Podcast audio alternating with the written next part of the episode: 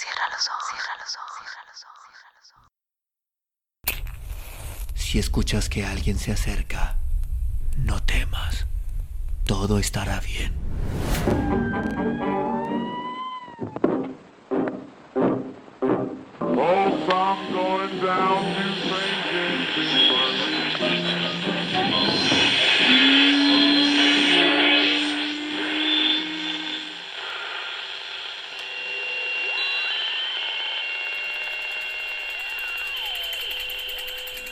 Estás escuchando, Crónica, Crónica, el lugar, el lugar donde, donde entra por tus oídos, entra por tus oídos.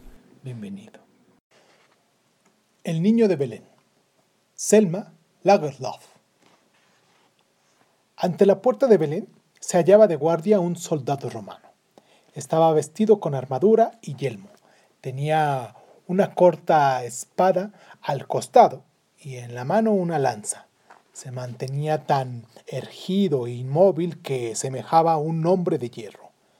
Los ciudadanos entraban y salían por la puerta.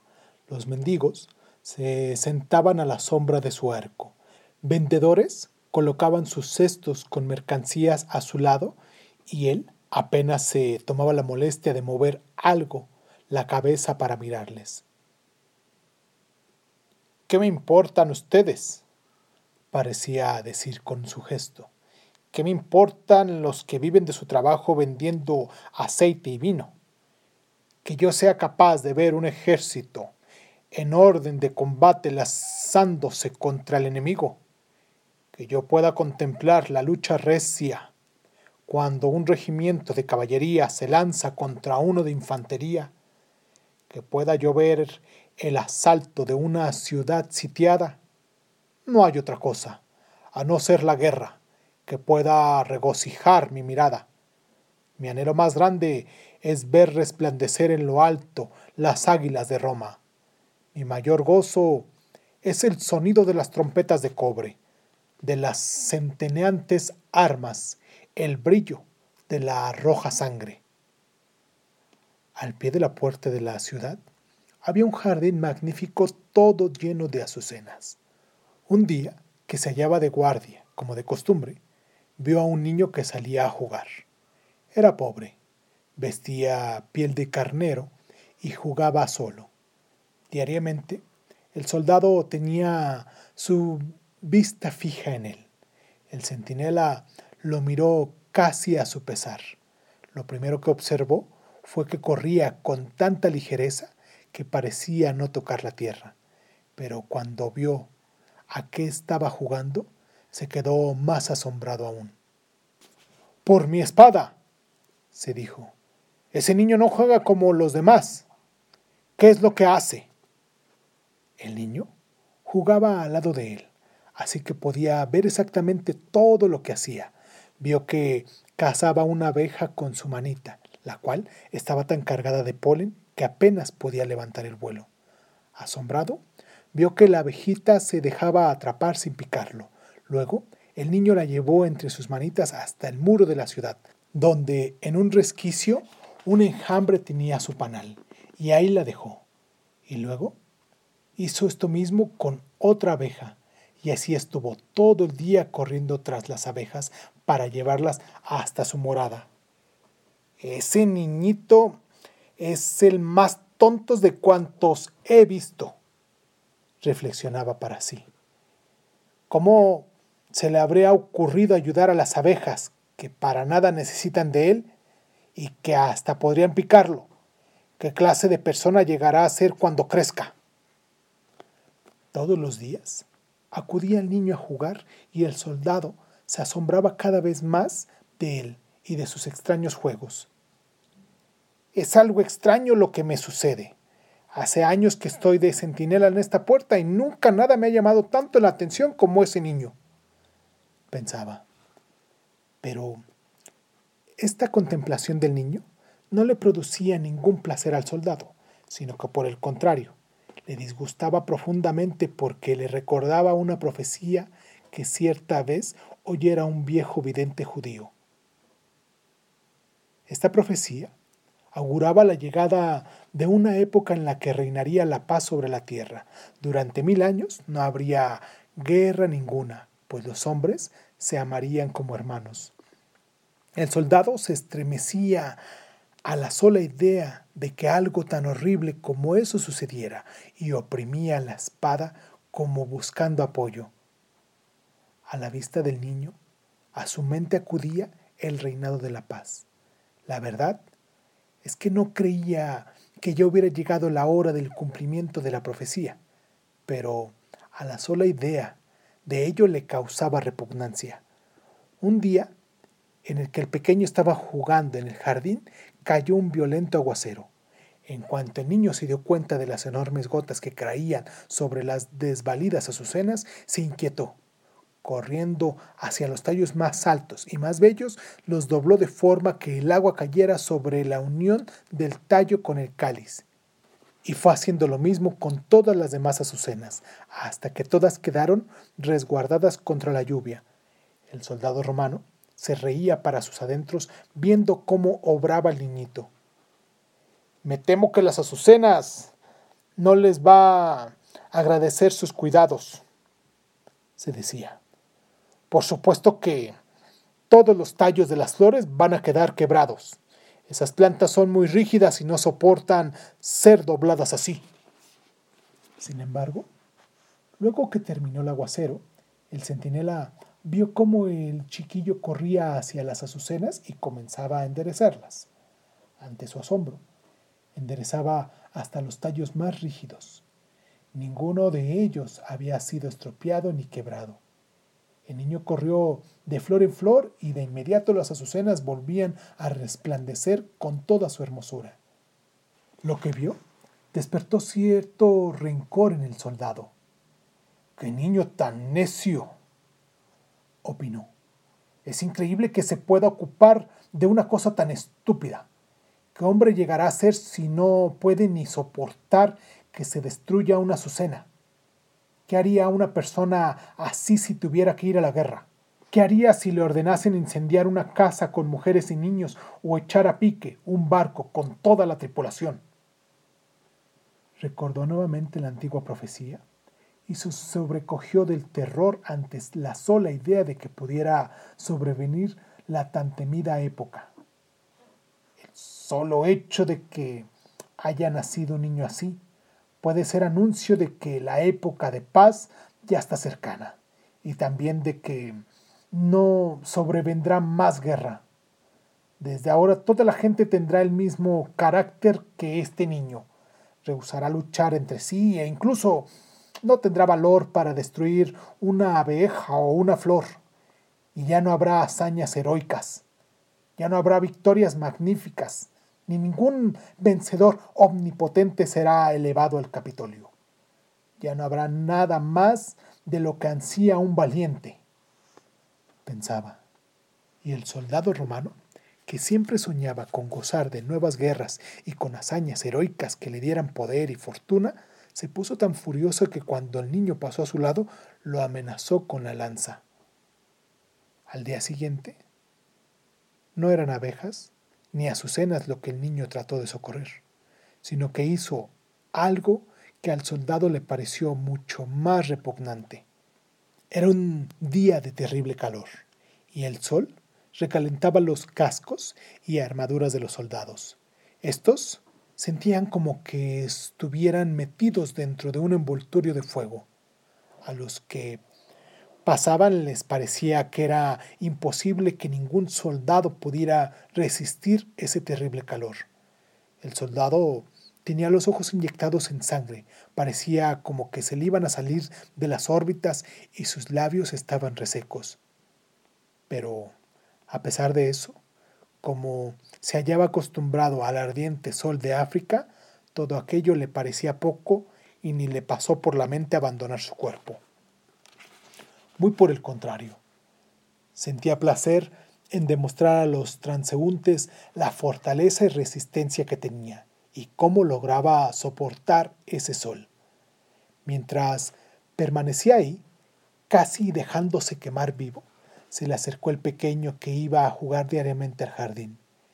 El niño nunca se le aproximaba porque sabía que el soldado no sentía por él ninguna simpatía, por lo que siempre trataba de ponerse lejos de su lanza, pero en ese momento se le acercó.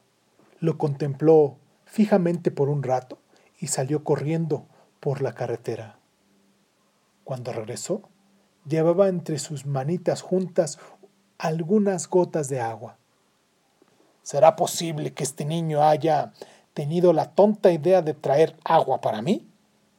se preguntó el soldado.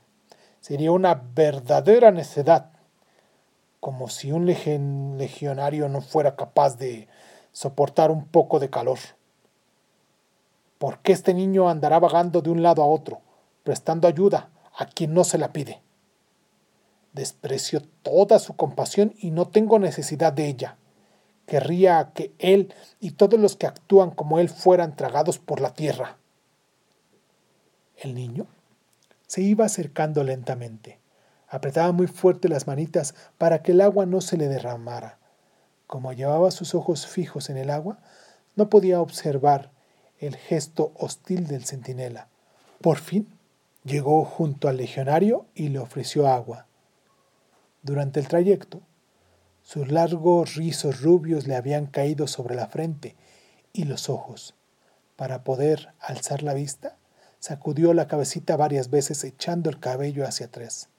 Cuando lo consiguió y vio la amenazante fisionomía del soldado, no se asustó sino que con un gesto encantador le ofreció el agua que traía.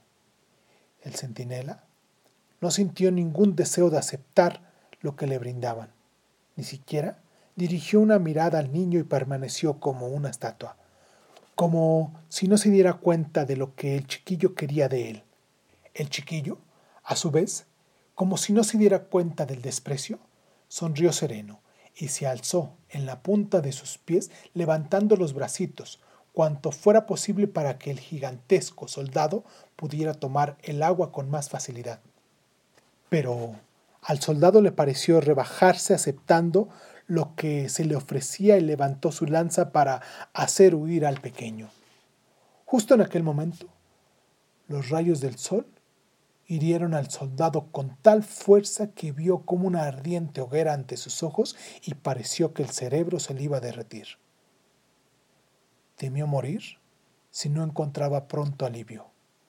Frente a ese peligro, echó la lanza al suelo y levantó con sus brazos al niñito para poder tomar el agua de sus manitas. Probó solo unas gotas, pero fueron suficientes para que se repusiera.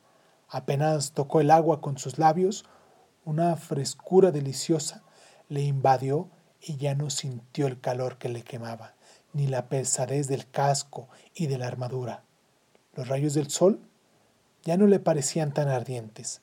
Sus labios resecos parecieron humedecerse y las llamas cesaron de bailar frente a sus ojos. Con rapidez, colocó al niño nuevamente en el suelo, y éste se fue corriendo para continuar jugando. Recién entonces, el soldado comenzó a admirar y a preguntarse, ¿Qué clase de agua me habrá dado? Fue un sorbo verdaderamente delicioso. Debo agradecerle.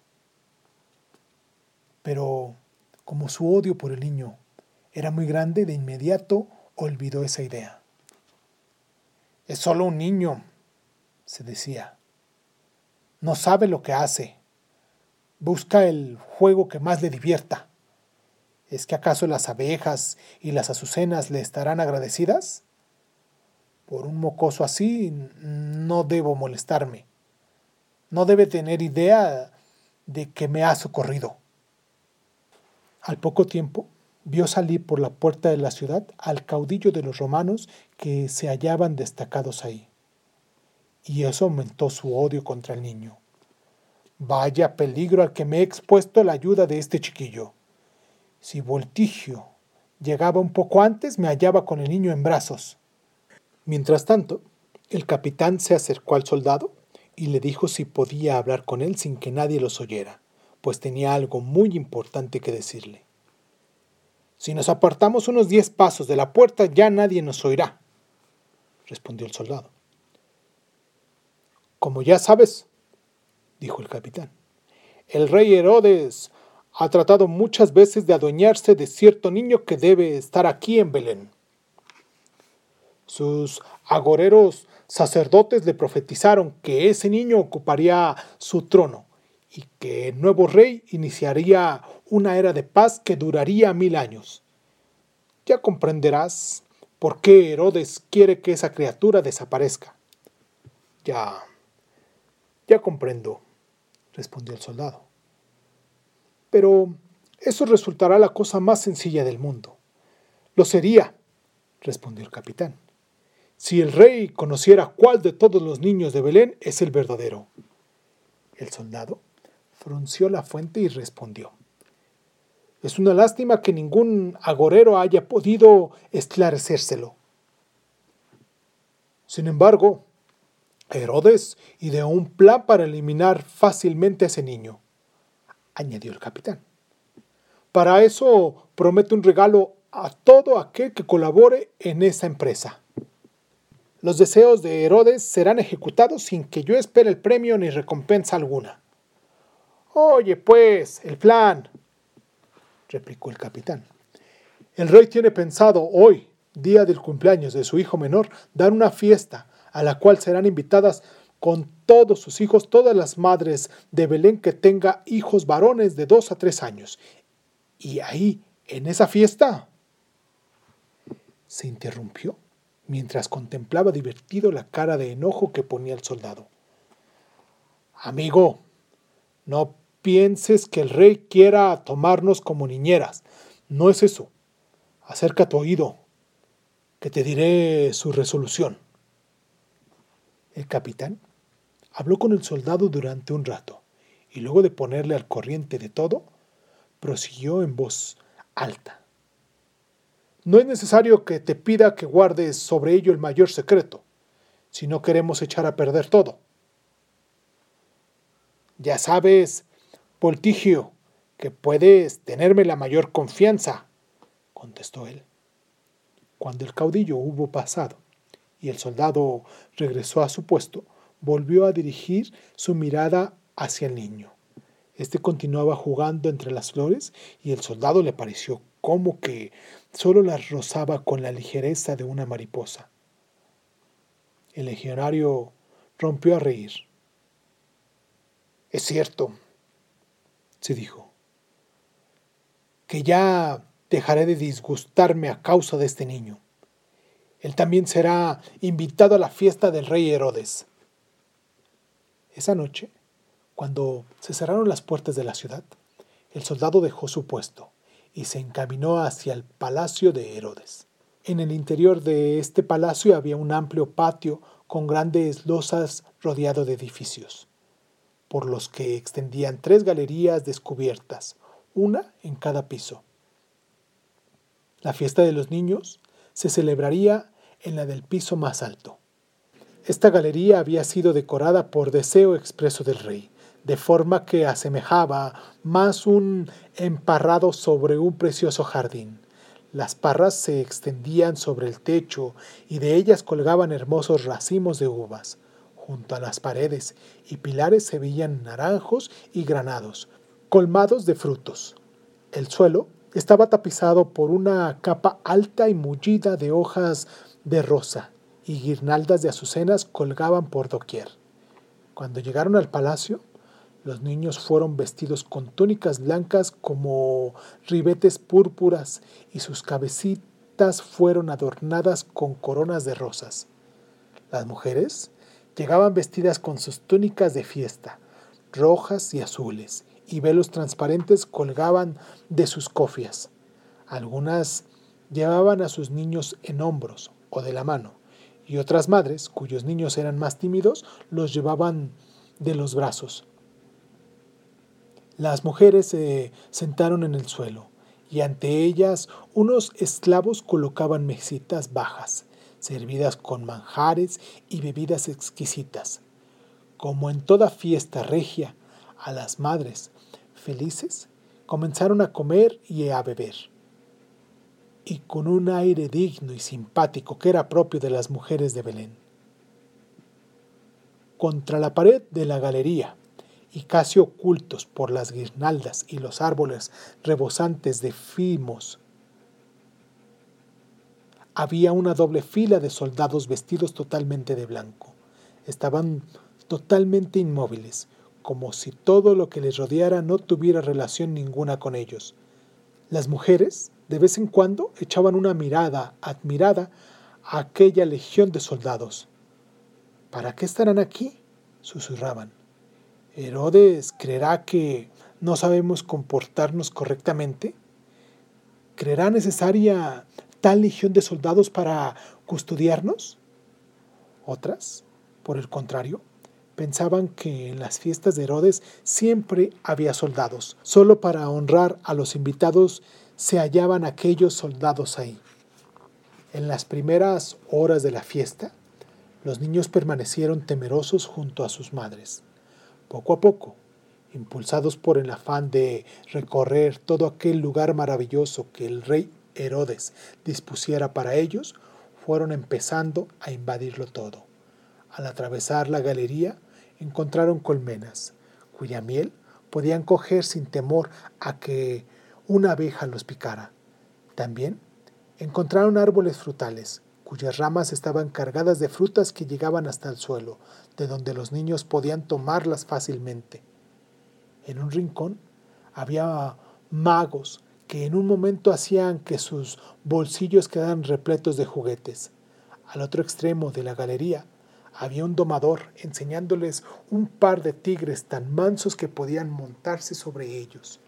Pero en aquel paraje de encantamiento nada llamaba tanto la atención a los niños como la hilera de inmóviles soldados a lo largo de la galería. Sus miradas se fascinaban con las centellantes armaduras y cascos, las caras adustas y las cortas espadas guardadas en vainas ricamente labradas. Mientras jugaban y se divertían, no dejaban de pensar en los soldados.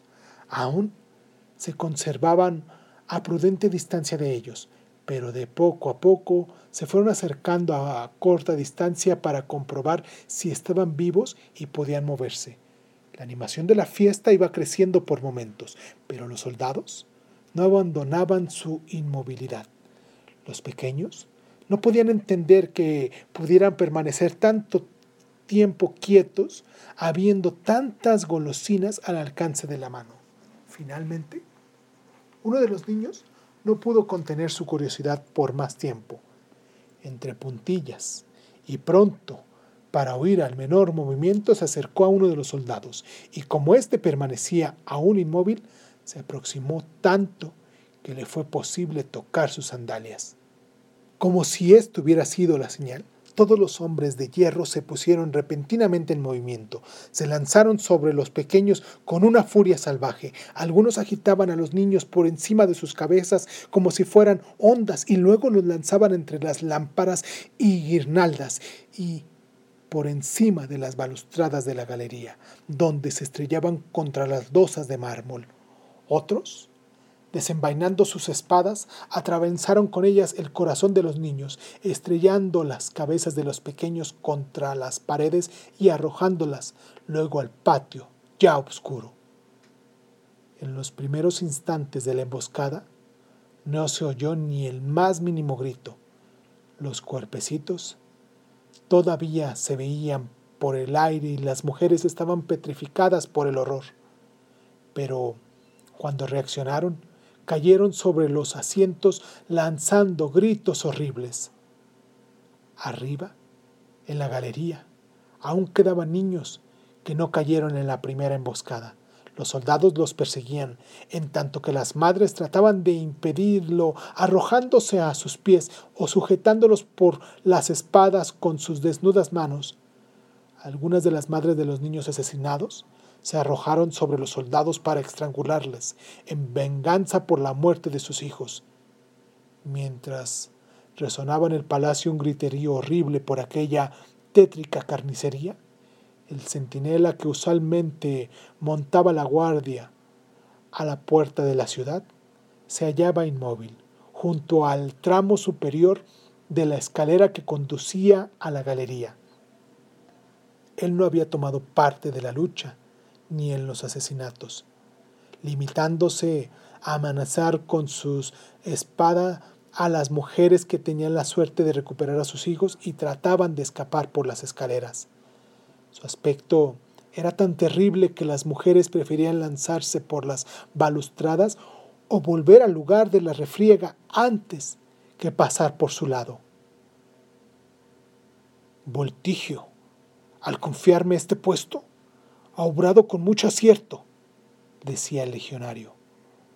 Un guerrero joven e inexperto hubiera abandonado su puesto para mezclarse en la contienda. Si hubiera abandonado mi puesto, por lo menos ya hubieran escapado unos diez niños. En ese momento, vio que avanzaba hacia él una mujer que llevaba a su hijo en brazos. Ni uno solo de los legionarios que se hallaba por ahí pudo detenerla, de tal modo que pudo llegar hasta el extremo de la galería. Ahí viene una dispuesta a escapar. Ni ella ni el niño se hallan heridos. Y si no fuera porque yo estoy aquí. La que se escapaba se iba acercando al soldado con rapidez. Este, sin tiempo para reparar en la cara de la mujer ni del niño, extendió la espalda esperando verles caer a sus pies atravesados. Mas enseguida el soldado sintió un zumbido sobre la cabeza, seguido de un dolor en un ojo tan agudo y punzante que quedó como aturdido. La espada se le cayó al suelo. Una abeja le había clavado su terrible aguijón. El soldado, en cuanto pudo recuperarse, se apartó aquel bicho de un manotazo, cogió la espada y como un rayo se lanzó tras la fugitiva. Pero la abeja ya había realizado su obra con gran destreza, dando tiempo para que la mujer escapara, y aunque el soldado corrió presuroso, ya no pudo darle alcance. Desapareció sin dejar huella de su paso en todo el palacio. A la mañana siguiente, el soldado se hallaba de guardia, en compañía de otros camaradas, a la puerta de la ciudad. Las pesadas puertas fueron abiertas muy temprano. Daba la impresión de que nadie esperaba que fuesen abiertas aquella mañana. No se vio, como de costumbre, a los trabajadores de campo que salían todos los días de la ciudad hacia sus labores. Los habitantes de Belén estaban tan espantados con el sangriento espectáculo de la noche anterior que no intentaron moverse de sus casas. Por mi espada, dijo el soldado que estaba espiando la callejuela que daba a la puerta.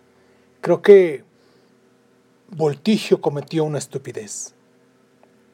Pienso que sería mejor haber dejado la puerta de la ciudad cerrada y haber buscado casa por casa hasta encontrar al niño que oyó huir de la fiesta. Creo que esto de esperar a que los padres de niño, enterados de que las puertas están abiertas, intenten salir por acá, es una medida insensata. Es demasiado sencillo esconder a un niño. Y si preguntaba, ¿dónde tratarían de ocultar al niño para sacarlo? Si en algunas canastas de frutas, en algún saco de granos, o quién sabía dónde. Mientras pensaba esto, vio acercarse apresuradamente a un hombre y una mujer. Caminaban dirigiendo continuamente miradas hacia atrás como si temieran algún peligro. El hombre portaba una gran hacha en la mano, como dispuesto a usarla en caso necesario. Pero el soldado observó más atentamente a la mujer que al hombre. La vio muy serenamente a la mujer que la noche anterior lograra escapar. También le llamó la atención que llevara la falta vuelta sobre la cabeza, como ocultando a un niño en brazos. A medida que se acercaban más, se distinguía la forma del niño que se dibujaba a través de la falda que la madre llevaba sobre la cabeza.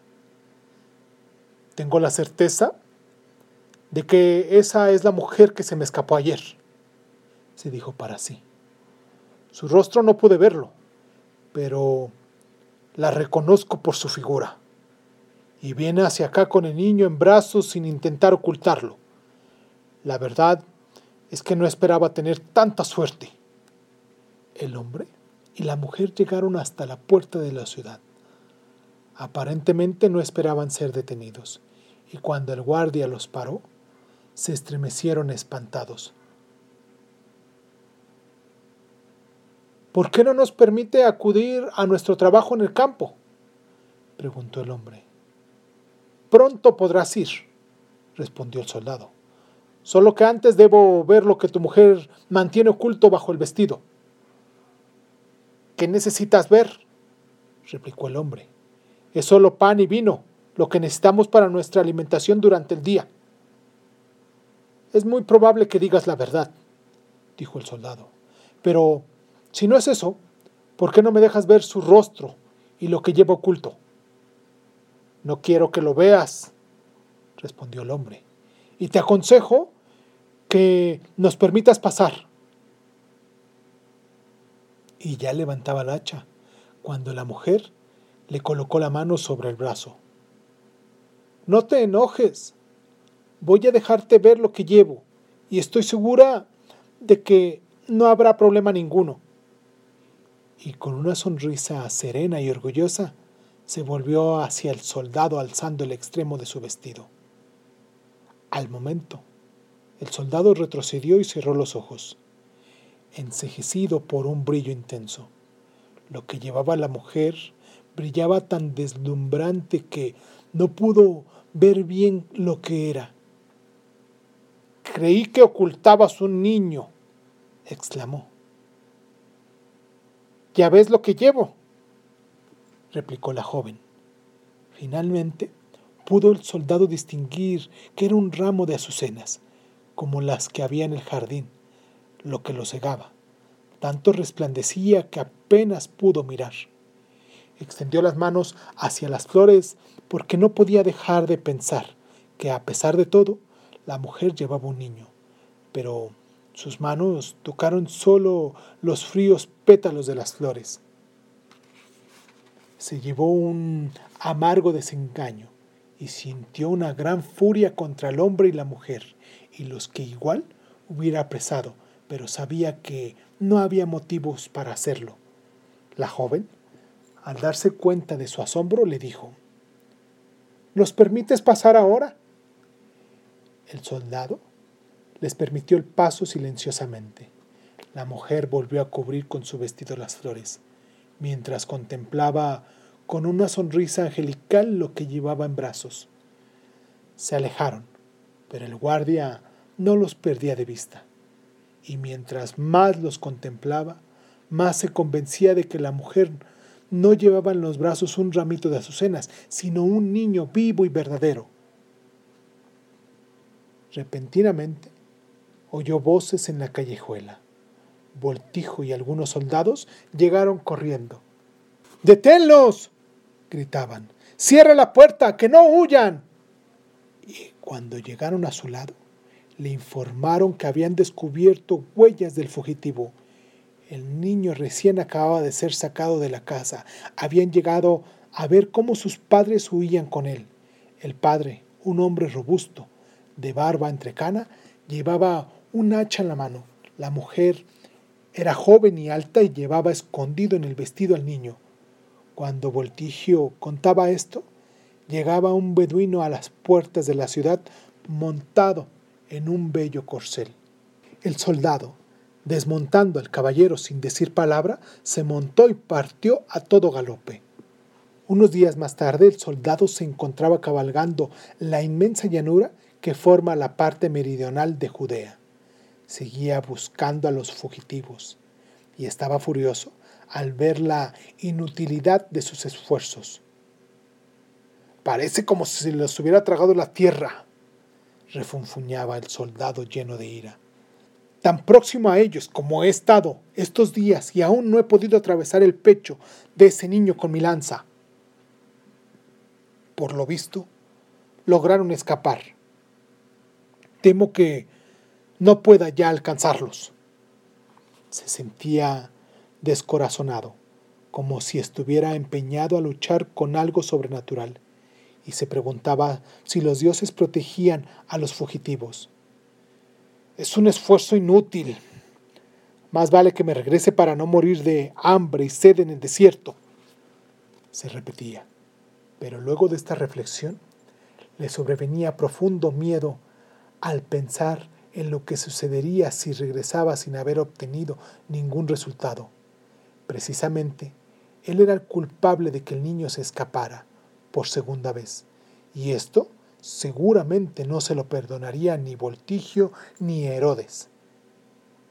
Mientras éste sepa que uno de los niños de Belén todavía vive, no le abandonará el miedo, pensaba el soldado. Y es probable que, para aplacar su ira, me haga crucificar. Era la hora más ardiente del día, y el soldado sufría terriblemente en aquella desierta llanura rocosa avanzando trabajosamente por un sendero que serpenteaba a través de las hondonadas donde no se divisaba árbol ni hierba, ni soplaba el más ligero viento.